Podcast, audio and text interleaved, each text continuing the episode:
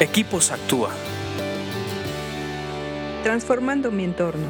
Me da mucho gusto estar nuevamente aquí en Podcast para Equipos Actúa. Estamos estudiando el libro de Proverbios. Creemos que tiene información suficiente para darnos herramientas y tomar decisiones sabias.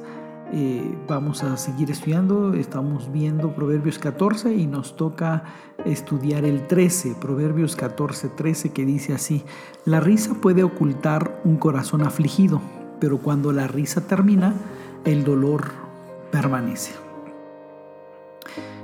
Hemos pasado todos por épocas eh, difíciles, donde tenemos tristeza, tenemos dolor, hay un dolor que se puede convertir en amargura, generalmente es cuando no perdonamos.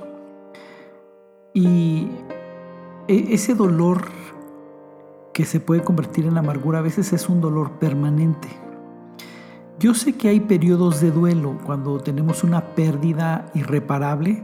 Tenemos que pasar por un periodo de duelo donde es normal eh, estar adolorido, tener dolor, tener congoja, tristeza.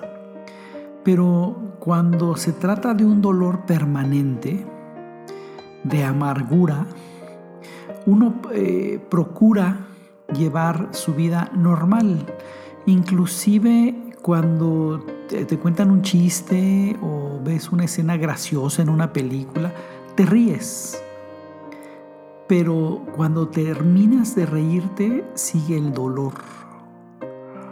Cuando estás en duelo a veces ni siquiera te sabe el chiste, a veces ni siquiera eh, te da risa la película, puedes sonreír, pero está el dolor y eres honesto que estás en periodo de duelo, pero cuando es un dolor por amargura, intentas a veces llevar tu vida simulando que te ríes, que nadie sepa que llevas un dolor de amargura pero en ese caso y en ese, en ese, eh, de esa forma, cuando estás así en amargura, la risa solamente oculta tu dolor por unos minutos o por unos segundos.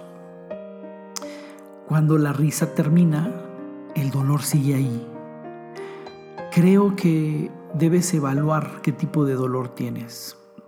Si es un dolor de duelo, si es un dolor por alguna situación familiar, se entiende. Algún problema familiar se entiende. Pero si el dolor que tienes es un dolor permanente que se puede convertir en amargura, seguramente es porque no has perdonado.